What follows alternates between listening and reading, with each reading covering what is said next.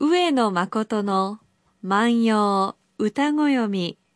12月29日土曜日皆さんおはようございます。毎日放送アナウンサーの八木咲です。毎週土曜日のこの時間は皆さんと一緒に万葉の世界を楽しんでいきたいと思います。私たちに万葉時代のちょっぴりいい話を聞かせてくださいますのは、奈良大学教授の上野誠先生です。おはようございます。おはようございます。先生、今年もあと3日となりました。ええ ねほんえ。とね。なんかね、私は、どうでしょう。私の一年はですね、えっと、とにかくラジオウォークのことを、だいたい年末からこう言われて、ラジオウォークの原稿などをね、はい。こう提出するところからこう始まっていって、あっと気がついたら 2月終わってるよっていうのはね。で、なんだかんだ言いながら、あ、お花見だねとか言って、その、そうですね、その入学式の話をしているうちに、まあ夏休みと。それで、夏休みに、あ、原稿書かなくちゃ、あ、で書けなかったまんま秋になって大変なことだと言って、秋の講演会をタタタタタッとこう過ごしているうちに、もう忘年会ですよ先生って、えー早いな、なんて言って、はいで、そうすると、もう、あの、来年のですね、ラジオウォークのその冊子の原稿依頼が来て、あややっていう。そう、本当に、あっという間ですよね。うん。早い。ね、小さい時はなんでこんなに長かったんだろうね、こりゃ。ねえ、うん年々一年が早くなるっていうのは、うんその通りだと実感してます。そうですね、はいそうですね。これね、あの、すごいね、おそらく世界最長の日記だと言われている日記をつけている人が、えー、倉富雄三郎というね、ええあの人の日記があって、今それは解読中なんですけどどね。れくらいつけてるんいや、ですか？これはね、もうとにかくね、えー忘れ物をしてどうやってそれを、あの、取りに帰ったかとかですね。そこまで、あの、それとかね、えー誰々と誰々が噂話をしている時に自分は聞き耳を立てて話していたらこんなのがっていう、もうその微細にわたる 日記をつけている人で、はあ。これあの、佐野真一さんというルポライターの方が、枢密院議長の日記というね、講談社の新、現代新書で書かれている、それ私こう読んだんですけどもね、そうするとね、私はまあ、これ、えー読んでその日記の詳細さにもびっくりしたんですね。ええで、歴史上今まで分からなかったことも、その日記を読むことによってかなりのところが分かるんですが、そうするとですね、この人は、その人生のそのかなりのその時間っていうのを日記に使って、ええあのね、使ってるわけですね。そうですよね。で、おかげで、まあ、それでいろんなことが、同時のいろんなことが分かって、我々もありがたいんですが、その人はこんなに日記の書く時間使って、その、どんな人生だったんだろうって、その人に対する興味が生まれてくるんですよ。確かに。はいうんはい。で、そうすると、こう、我々考えてみますと、私は日記じゃなくて、まあ、手帳にちょっと書き込む程度なんですが、去年のお正月はな、どうしたかなと、もう、もう、もう思い出せませんからね。はい。うん。で、これでこう、そうするとですね、万葉集っていうのは、ええまあ、ちょっとキザなことを言うとですね、えー簡単に言うと、そうですね、1300年前の歌声読みで、うんこの時どんなその、えー宴会をやったかなんていうようなのがこう描かれてるわけですよ。ええで、今日取り上げる歌はね、えー1月4日の新年会。ほで、その新年会の場所はどこかというと、えー大友のやかもちの邸宅で、しかもそこに集まったのは親類演者だったようなんです。う。うん。です。ということはですね、まあ当時のことですから、偉い人のところに行ってお酒を飲みたいということも当然あるわけです。はい。で、その時に、えー大友の宿根村上という人が一体どういうような宴会の、うん時に歌を披露したかということがわかるんです。はいで、これ、えー宴会のこの時の歌はですね、どういう歌か読んでみたいと思いますが、年月は新た新たに相見れど、あがもう君は飽きだらぬかも。年月は新た新たに相見れど、あがもう君は飽きだらぬかも。えーこれどういうことかと言いますと、えー年月は新た新たに相見れどというわけですね。そうするとですね、えっと、今年の12月、去年の12月、その前の年の12月、来年の12月、再来年の12月と。おまた来たね。えーまた、あもう押し迫った29日近いというふうに、まあ、毎年毎年、こう、その日に会うというわけですよね。ほう。うん。そうすると、12月の29日には29日にまた会ったというふうに考える。この時は1月4日ですから1月4日にこう会ったと。で、その1月4日っていうのが、まあ、えー大友一族の宴会の日だったわけですよ。で、その時に年月は新た新たに相見れど、毎年毎年ね、年は移りゆくけれども、えーあがもう君は私が思うあなた、私がですね、恋したっているあなたはね、その、飽きだらぬかもっていうのは、もう見ても見ても見飽きないもんだなぁと言ってるわけですね。これ宴会の歌だって事前に聞いてなかったら、うんすごくあの恋人同士の歌のように聞こえますね。あ、これもらってもいいよね。あの、毎年毎年月日は巡ってくるけども、はい。えっ、と、君はね、見ても見てもね、あの、見飽きないよ、飽きることがないよ、うんき僕は好きだから、はい。いいなぁ特にこうご夫婦で歌って、うん。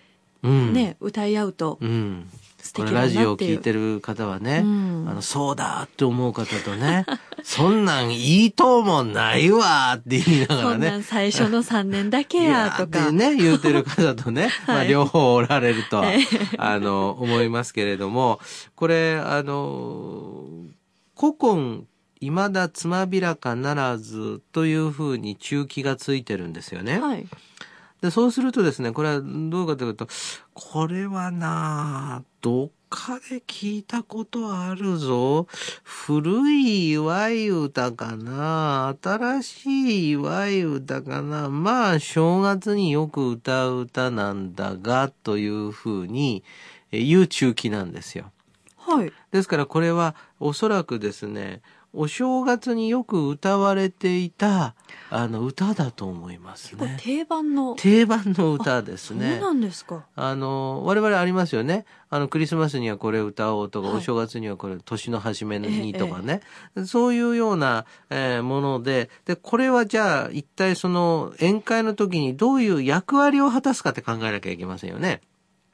そうするとね、あがもう君は飽きだらぬかもっていうのは、えーっと、昨年も、おこちらの方でお招きに預かってありがとうございます。今年も美味しいお酒をいただいてありがとうございますと、毎年毎年ですね、えーその一族の家に集まるわけですから、まあそこでまあ振る舞い酒をいただいているものは、あその感謝の気持ちを表すっていうことが当然こう必要になるわけですね。ええで、そうすると今度ですね、えー例えば、うんその、えー、八木さんの家に、例えば、甥っ子がたくさんこう、甥っ子、姪っ子集まってくると。それで、えーその、その年、その年、必ずその、お年玉をあげると。はい。そうするとあ、ありがとうございます。お姉さんまた若くなったわね。なんてなことをこう言うと、あこれ、えっと、5000円だったのを1万円にしようかなっていうふうに、こう思ったりするし、今年は上等なお酒を出そうとか、上等な、あの、酒さ、魚を出そうとかね。はいいうふうにこう思いますので、これでこう考えると、えー多分これはね、まあ簡単に言うと、えーおお酒を出してくれる人、食べさせてくれる人をよいしょする歌。なるほど。ええで、代々受け継がれるというか、代々定番になっているそうそうそう言い回しと言いますか。はあ。で、しかもそれが恋歌として読めるところが面白くって、ええそれをう男性がですね、恋歌のようにして、よ、お大臣様、あなたのおかげで、良いお酒が飲めております。年月はあなたあなたに相見れと、あがもう君はあなた様だけでございます。見ても見ても見飽きない。私がなんか、あの、エビイチ染めの助、染め太郎みたいに、あの、なったみたいな感じですけどね。そう、なるほどね、うんそうなるともう完全に宴会の歌っていうような感じが伝わ宴会の歌っってきましてた。いう感じですよね。あの、そうですね。私ね、宴会の歌っていうのは、これからね、はい皆さん、こう、新年会とかで挨拶とかあるじゃないですか。うんうんうんで、それはね、二つだけ心がけてたらいい挨拶できるんです。これ一つはね、やっぱり主催者を褒めること。いや、毎日放送さん素晴らしいですってこういうふうにね、あの、宴会っぽいそう、こう、私どもはってね、取引させていただいてみたいな、こう、やっぱりこう、主催者を褒めるっていうのは一つですね。はい。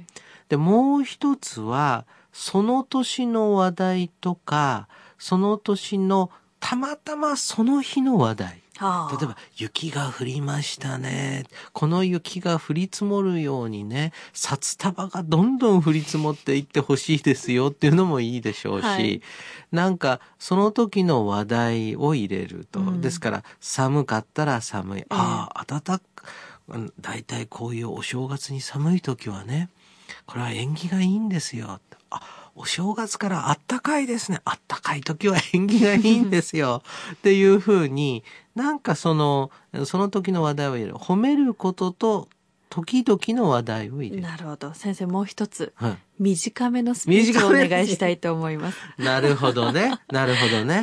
これあの、長いとね、でこれ不思議なものでね、最初の人が長いと、次の人が長くなる。なんとなくそれくらいの長さにしなきゃいけないっていう雰囲気が漂うんですかね。うん。連鎖反応を起こすのかな。なんかね緊張されるともうどんどんどんどん長くなっていって、はいどんどんどんどんつまらなくなっていってっていう 悪循環ですからね。これね、新年会じゃないんですけどね、はいあの、私の知っている結婚式で、あの、新郎のケーキ入刀までね、はい新郎新婦のケーキ、ケーキ入刀までね、3時間かかったってのありましたからね。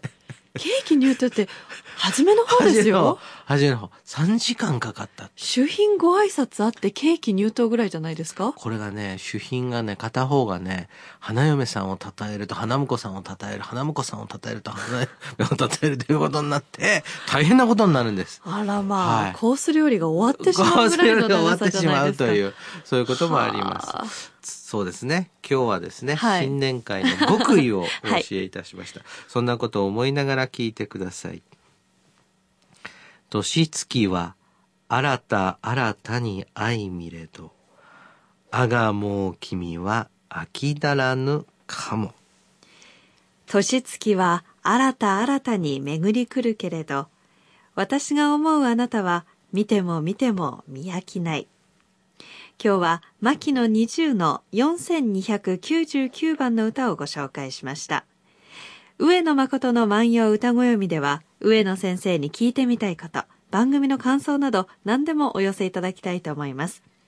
番組でご紹介させていただいた方には番組特製ポーチをプレゼントいたします。宛先です。郵便番号530-8304毎日放送ラジオ上野誠の万葉歌ご読みの係までお願いいたします。